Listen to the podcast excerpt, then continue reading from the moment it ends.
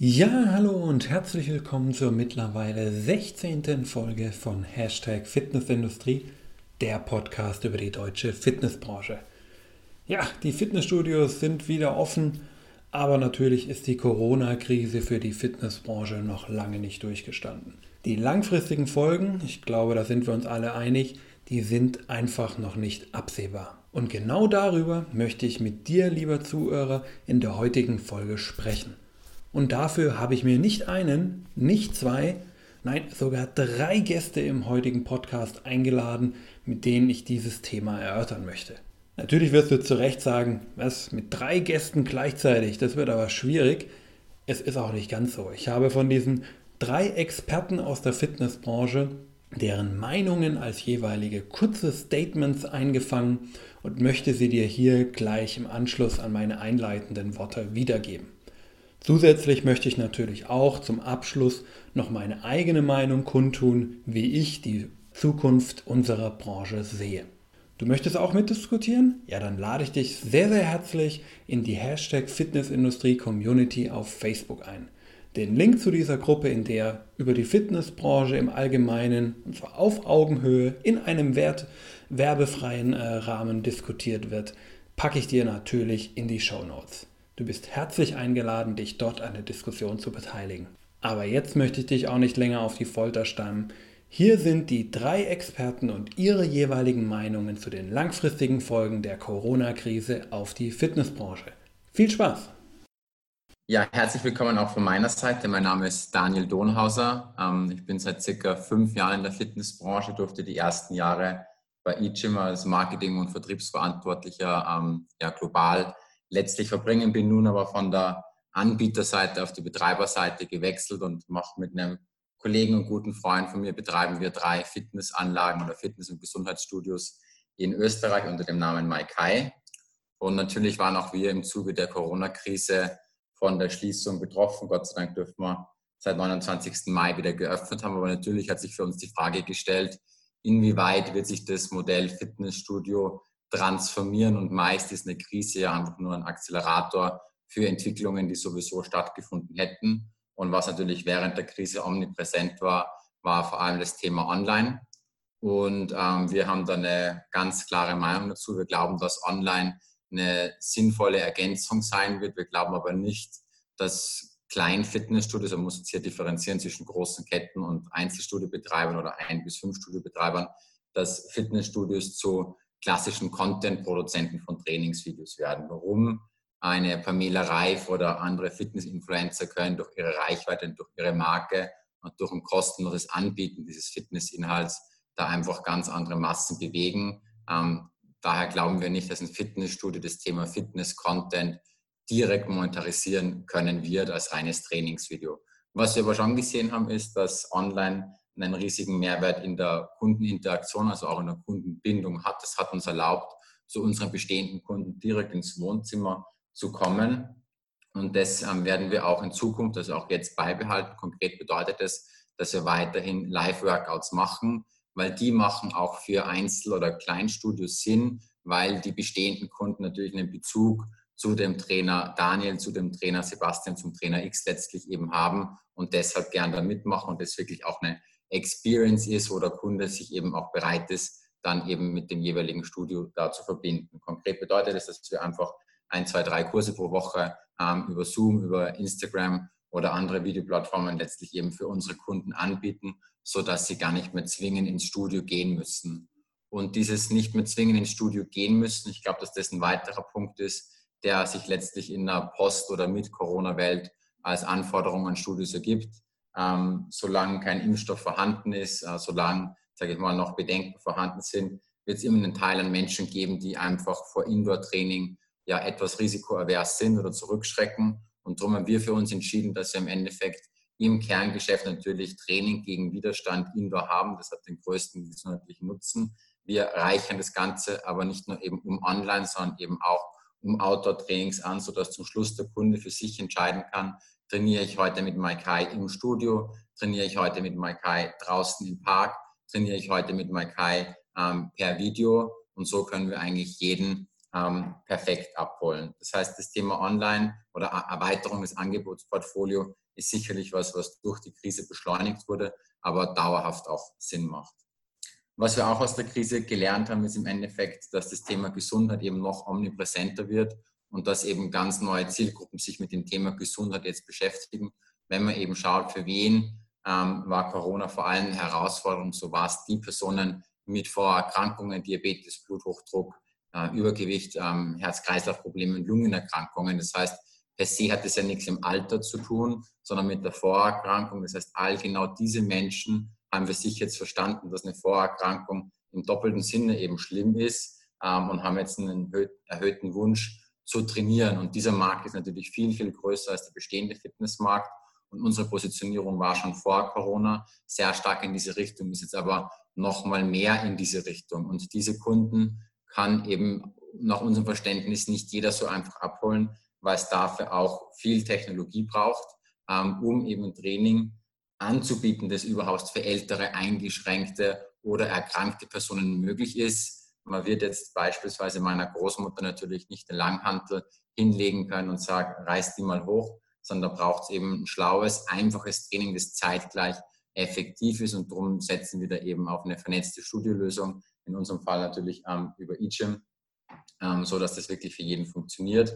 Und hier muss man dann natürlich auch schauen, dass man ein Training schafft, das auch nicht das Ansteckungsrisiko erhöht in der Regenerationsphase. Und auch hier braucht es eben wieder sehr viel Technologie. Das heißt, wir sehen einerseits, dass das Thema Online- und Angebots- oder Portfolioerweiterung dauerhaft bleiben wird. Wir sehen andererseits, dass das Thema ähm, ja, Training für den Gesundheitsmarkt immer stärker am Kommen ist. Und wir sehen auch, dass man als Studiobetreiber zukünftig auf jeden Fall die Chance haben muss, mit dem Kunden zu interagieren, wenn er auch nicht vor Ort ist. Und das lösen wir im Endeffekt eben ähm, durch eine App, sodass wir auch, wenn der Kunde nicht da ist oder vielleicht in dem schlimmsten Fall, wenn es zu einer, zu einer weiteren Schließung, die ja vielleicht auch punktuell sein kann, man hat es ja in Asien schon gesehen, dass das ein oder andere Studio wieder schließen musste, dass nicht mehr ganze Städte zwar abgeregelt werden, aber vielleicht der ein oder andere Betrieb ähm, Corona-bedingt schließen muss. Dann muss man als Studiobetreiber in der Lage sein, diese dann zwei, drei Wochen auch wieder überbrücken zu können, mit seinen Kunden ähm, die Beziehung aufrechterhalten zu können, durch Live-Kurse, durch Challenges, durch trackbares Training, das vielleicht outdoor ähm, stattfindet, aber immer mit dem Ankerpunkt der Coach und das Studio, ähm, damit natürlich auch die Verträge nicht verloren gehen.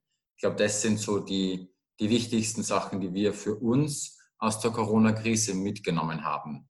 Zusätzlich sehen wir noch gewisse Veränderungen im Fitnessmarkt im Allgemeinen. Das ist natürlich jetzt subjektiv und unsere ähm, ureigenste Sicht auf den Markt. Wir glauben sehr stark daran, dass durch den vielen kostenlosen Inhalt, den es gibt, also es gab ja unzählige Angebote für Videos oder auch für Live-Kurse, dass Discount eine, eine sage ich mal, sehr starke Konkurrenz bekommen hat. Warum? Im Discount-Markt natürlich kaufe ich mir zum Schluss eben eigentlich nur die Fläche, die ich benutzen kann. Betreuung ist in diesem Modell ja nicht inkludiert und berechtigterweise stellt man sich jetzt die Frage, diese Inhalte kann ich, sofern ich jetzt nicht zwingend ein großes Gerät brauche, vor allem Frauen zum Beispiel, kann ich das ja vielleicht auch zu Hause machen. Natürlich wäre Training gegen Widerstand viel, viel effektiver, aber diejenigen, die heute schon ohne Trainer und, sage ich mal, ohne große Gewichte im Discounter trainiert haben, die können das natürlich jetzt genauso gut zu Hause machen, weil da von der, von der User Experience gar nicht so ein großer Unterschied ist. Das heißt, wir sehen für den Discount-Markt auf jeden Fall eine Herausforderung, weil er nicht so differenziert sich Richtung Gesundheit positioniert. Das ist die eine Sache. Die andere Sache, die wir sehen, dass große Studios natürlich in der Corona-Welt auch gewisse Herausforderungen mit sich bringen, weil einfach größere Menschenmassen zeitgleich vor Ort sind und somit auch immer ein erhöhtes Ansteckungsrisiko da vorhanden ist. Natürlich gibt es je Bundesland oder je Land gibt es unterschiedliche Quadratmeterregelungen. In Österreich beispielsweise ist das schon wieder gefallen. Hier sind wir mit zehn ähm, Quadratmeter je Kunde gestartet und haben jetzt hier gar keine Vorgabe mehr, sondern müssen nur einen 2 Meter Abstand insgesamt einhalten. Aber natürlich tun sich kleine Studios mit weniger Kunden, wo zeitgleich weniger Menschen sind, jetzt einfacher in dieser, sage ich mal, Ansteckungswelt zu agieren als große Studios, wo sehr große Menschenmassen sind. Und das Gleiche gilt natürlich für große Gruppenkurse, das heißt Studiobetreiber, die primär auf Gruppenkurse setzen, haben hier eine ähnliche Herausforderung. Und das sind so weitere Veränderungen, die wir übergreifend für den Fitnessmarkt sehen. Ähm, genau, soweit unsere Sicht auf die Dinge von High. Mein Name ist Jan Sterlei Und ich betreibe unter anderem Fitvolution, den Fitnessblog für vielbeschäftigte. Und ich bin der Organisator der Fibloco, dem Event für alle, die online im Sport- und Fitnessbereich erfolgreicher werden wollen. Ich glaube nicht, dass die Corona-Krise die Fitnessindustrie deutlich verändern wird, sondern ich bin mir da sogar sehr sicher drüber. Streng genommen glaube ich sogar, dass die Industrie bzw. der Fitnessmarkt sich bereits jetzt stark verändert hat und dass diese Veränderungen auch nachhaltig sind und sich noch weiter ziehen werden. Zum einen ist es das Bewusstsein für die eigene körperliche Fitness, das sich jetzt schon gewandelt hat und einfach viel präsenter in den Köpfen der Menschen ist. Genauso eben auch die Bereitschaft dafür etwas zu tun. Zudem ist die Akzeptanz digitaler Medien auch rasant gestiegen. Für viele war das was, das eben lange Zeit unmöglich erschien, dass Dinge wie Personal Trainings oder sogar Physiotherapie zumindest in Teilen auch online gut durchgeführt werden können. Und was unter normalen Umständen wahrscheinlich noch mehrere Jahre gedauert hätte, ist jetzt durch die Krise eben schon viel früher Realität geworden. Und es ist eine Akzeptanz dadurch entstanden. Durch die Akzeptanz ist aber eben auch eine Erwartungshaltung aufgebaut worden. Manche Kunden, die bisher digitale Services im Fitnessbereich nicht wirklich für wichtig gehalten haben oder sogar manche, die, die bisher eher abgelehnt haben, erwarten jetzt, da sie damit eben positive Erfahrungen gemacht haben, dass solche Services ein Teil der Dienstleistung sind, die sie von ihrem Trainer oder eben ihrem Fitnessstudio oder einer anderen Einrichtung eben angeboten bekommen. Wird dadurch das klassische 1 zu 1 und das Live-Gruppentraining aussterben? Ich glaube es nicht. Ich kann mir jedoch sehr gut vorstellen, dass hybride Alternativen in der nahen Zukunft sehr stark an Präsenz gewinnen werden. Eine weitere Entwicklung, die ich mir gut vorstellen kann, ist eine hin zu mehr Home-Fitness.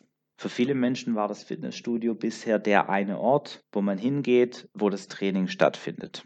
Durch die Alternativlosigkeit des Trainings in den eigenen vier Wänden beziehungsweise ähm, auch draußen im Freien ist dem einen oder anderen jetzt eben aber auch klar geworden, dass diese Arten des Trainings beziehungsweise diese Trainingsorte eben auch eine gute oder für manche sogar eine bessere Alternative darstellen können. Und ich kann mir durchaus vorstellen, dass viele jetzt dabei bleiben und nicht wieder ihr regelmäßiges Training im Fitnessstudio aufnehmen, sondern sich eben Alternativen schaffen, andere Angebote in Anspruch nehmen. Ja, auf die Entwicklung muss die Fitnessindustrie jetzt reagieren oder sie kann sie antizipieren und damit frühzeitig davon profitieren. Ich bin jedenfalls auf die Entwicklung der nächsten Monate und Jahre sehr gespannt. Hallo, mein Name ist Konstantin Wilser. Ich bin stellvertretender Chefredakteur des Fitnessfachmagazins Body Media. Die Fitnessbranche ist von der Corona-Pandemie sehr, sehr hart betroffen, wie viele andere Branchen auch. Der DIFG hat ermittelt, dass allein durch die Studioschließungen ein Schaden entstanden ist, der in die Milliardenhöhe geht. Äh, die Folgeschäden sind darin noch gar nicht einberechnet. Zwar haben jetzt äh, die meisten Studios wieder geöffnet oder sie haben wieder geöffnet, allerdings ist es so, das erste Fazit der Studiobetreiber so ausfällt, dass die Auslastungszahlen durchaus besser sein könnte. Also die Leute sind noch äußerst verhalten und zeigen sich schon noch verunsichert, sodass sie dem Studio zum großen Teil leider noch fernbleiben. Die Bekanntgabe, dass die Mehrwertsteuer jetzt gesenkt wird, ja, das ist auch eine Maßnahme, die nicht ausreichen wird, um den Schaden nur annähernd begrenzen zu können. Die Frage, wie lange uns die Corona-Pandemie noch beschäftigen wird, auch da hat der, der IFG einige interessante Zahlen ermittelt und ist zu dem Ergebnis gekommen, dass die Mitgliederzahl in Deutschland in den Fitnessstudios das Niveau von Ende 2019 erst Ende 2022, Anfang 2023 erreichen wird. Also von daher wird uns die Corona-Zeit noch sehr, sehr lange beschäftigen. Was bleibt von der Corona-Krise? Was man vielleicht als Positives nennen kann, ist, dass das Thema Digitalisierung, Online-Angebote, beziehungsweise der Mix aus Online-Geschichten und äh, Training vor Ort mehr kombiniert wird. Und das ist eine Veränderung, die, glaube ich, bei jedem Studiobetreiber so aus der Corona-Zeit hängen geblieben ist, dass das bei den Leuten oder bei vielen Leuten sehr gut angekommen ist. Aber wie gesagt, geht die Fitnessbranche sehr, sehr schwierigen Zeiten entgegen. Und jeder kämpft jetzt erstmal ums Überleben und äh, versucht, den Schaden so gering wie möglich zu halten. Herzlichen Dank an Daniel, Jan und Konstantin für eure Meinungen und eure Eindrücke. Konstantin hat es ja bereits erwähnt, nämlich die DEFG-Studie. Und hieraus möchte ich doch nochmal ein paar Punkte herausnehmen und dir, lieben Zuhörer, nochmal ganz besonders darstellen. Zum einen, laut der Studie sind ca. 50% der Mitglieder für die Wiedereröffnung, aber mit entsprechenden Hygienemaßnahmen. Das sollte uns durchaus als Branche auch zu denken geben, dass wir hier auch wirklich einen Wert darauf legen und wirklich auch darauf achten, diese auch zu erfüllen. Denn das scheint für unsere Mitglieder ein sehr, sehr wichtiges Kriterium zu sein. Das deckt sich dann natürlich auch mit der folgenden Beobachtung, dass dort, wo man bereits eröffnen durfte, aktuell die Check-in-Quoten einfach noch niedriger sind als vor der Corona-Zeit. Das hat sicherlich auch einen großen Anteil an der Angst der Menschen, dass sie sich natürlich auch anstecken könnten, wenn sie bei uns zum Training vorbeischauen. Deswegen achtet wirklich auf eure Hygienemaßnahmen und dass ihr diese auch wirklich entsprechend umsetzt. Ihr schafft dadurch sehr viel Vertrauen bei den Mitgliedern. Zum anderen müssen wir natürlich auch festhalten, die Online-Angebote, die unsere Kunden während der Schließzeit wahrgenommen haben, sind durchaus gut angekommen. Und die Trainierenden wollen diese auch weiter nutzen. Deswegen, und da verweise ich auch auf das Statement von Daniel von Maikai, deswegen kann es für uns als Studios auch durchaus relevant sein, sich die Frage zu stellen, ob man nicht das eigene Produktportfolio durchaus auch um diese Online-Angebote erweitern will. Dass man eben nicht nur das Angebot im Fitnessstudio anbietet, das natürlich trotzdem noch das Kernangebot sein sollte, sondern eben auch die Erweiterung um das Home-Fitness-Angebot, falls mal eben doch der Tag ist, an dem ein Kunde vielleicht nicht kommen kann, es vielleicht nicht schafft, es vielleicht zu spät ist, wie auch immer, aber dann eben von zu Hause aus doch noch trainieren kann und doch weiter die Verbindung zu uns hat. So herrscht dann eben wieder diese emotionale Verbindung und dann können wir da durchaus auch weitermachen. Apropos emotionale Bindung. Eine Statistik auch wieder aus der DFG-Studie besagt, dass 41% der Kunden die größtenteils fortgesetzten Mitgliedschaftseinzügen als nicht akzeptabel angesehen haben. Wir haben in der Branche ja immer wieder um Solidarität gerufen und deswegen ja auch die Kunden darum gebeten, dass sie auch weiterhin uns die Mitgliedschaftsbeiträge einziehen lassen. Aber offenbar kam das bei den Kunden gar nicht so gut an, wie vielleicht der ein oder andere gemeint hat. Natürlich haben die meisten Kunden es offenbar gemacht, aber der ein oder andere durchaus zähneknirschend und 41 Prozent ist eine große Aussage. Und da müssen wir uns auch die Frage stellen, ob diese enge emotionale Bindung der Kunden, von der wir immer als Studios sprechen und die wir glauben mit unseren Kunden zu haben, ob die wirklich so sehr existent ist, wie wir es immer glauben. Denn bei 41 Prozent scheint dann doch eine gewisse Diskrepanz zu sein zwischen dem, was wir eigentlich gerne hätten an Verbindung und dem, was wir offenbar haben. Auch die Fitnessgerätehersteller haben laut dieser Studie diverse Probleme, wenn wir jetzt in das laufende, aber auch in das kommende Jahr schauen.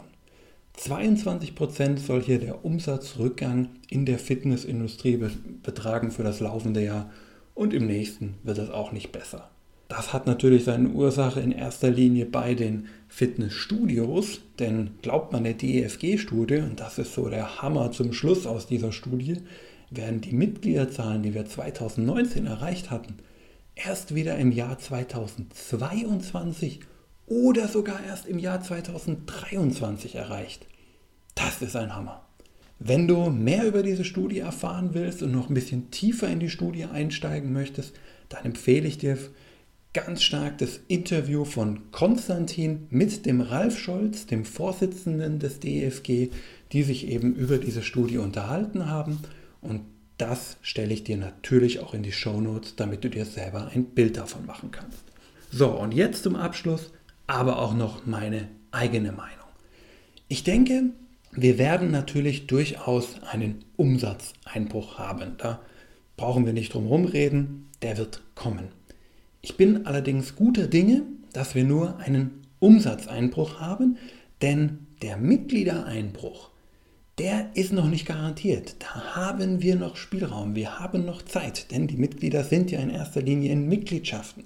Die sind ja nicht von heute auf morgen in den meisten Studios von heute auf morgen weg, sondern wir haben hier noch die Möglichkeit anzusetzen und doch noch Kundenbindungsmaßnahmen zu fahren, damit wir diese Mitglieder auch halten können.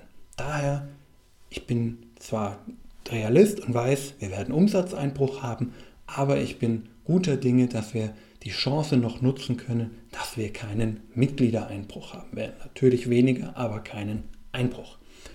Denn die aktuelle äh, Krise ist natürlich Risiko und Chance zugleich.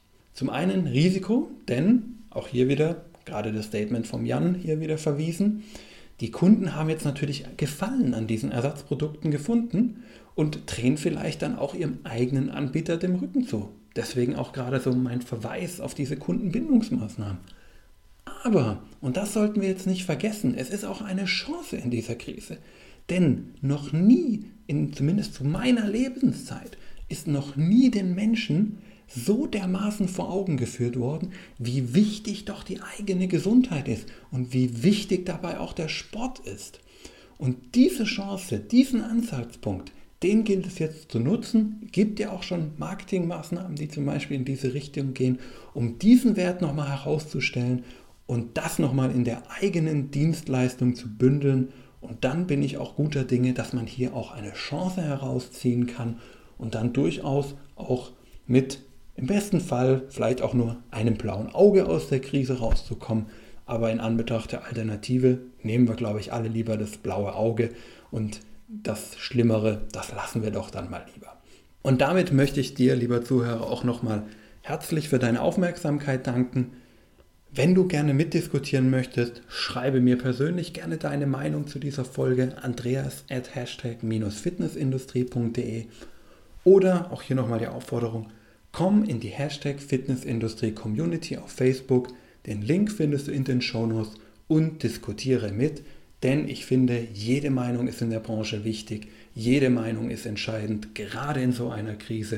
Und deswegen möchte ich dich herzlich dazu einladen, dich an der Diskussion zu beteiligen. Und wenn du dann noch die Zeit hast, dauert keine Minute, gib dem Podcast doch bitte eine kurze Bewertung auf iTunes, Facebook, Google. Wir sind überall, du findest uns überall. Gerne eine kurze Bewertung geben. Ich freue mich auf jeden Fall darüber und damit hilfst du uns auf jeden Fall das Ganze hier noch bekannter zu machen und diese Zeit, die wir umsonst in diese Aktion stecken, auch ein bisschen zu honorieren. Und damit danke ich dir herzlich fürs Zuhören, wünsche dir eine gute Zeit, wünsche dir alles Gute und natürlich gerade jetzt besonders beste Gesundheit und verbleibe bis dahin bis zur nächsten Folge von Hashtag Fitnessindustrie.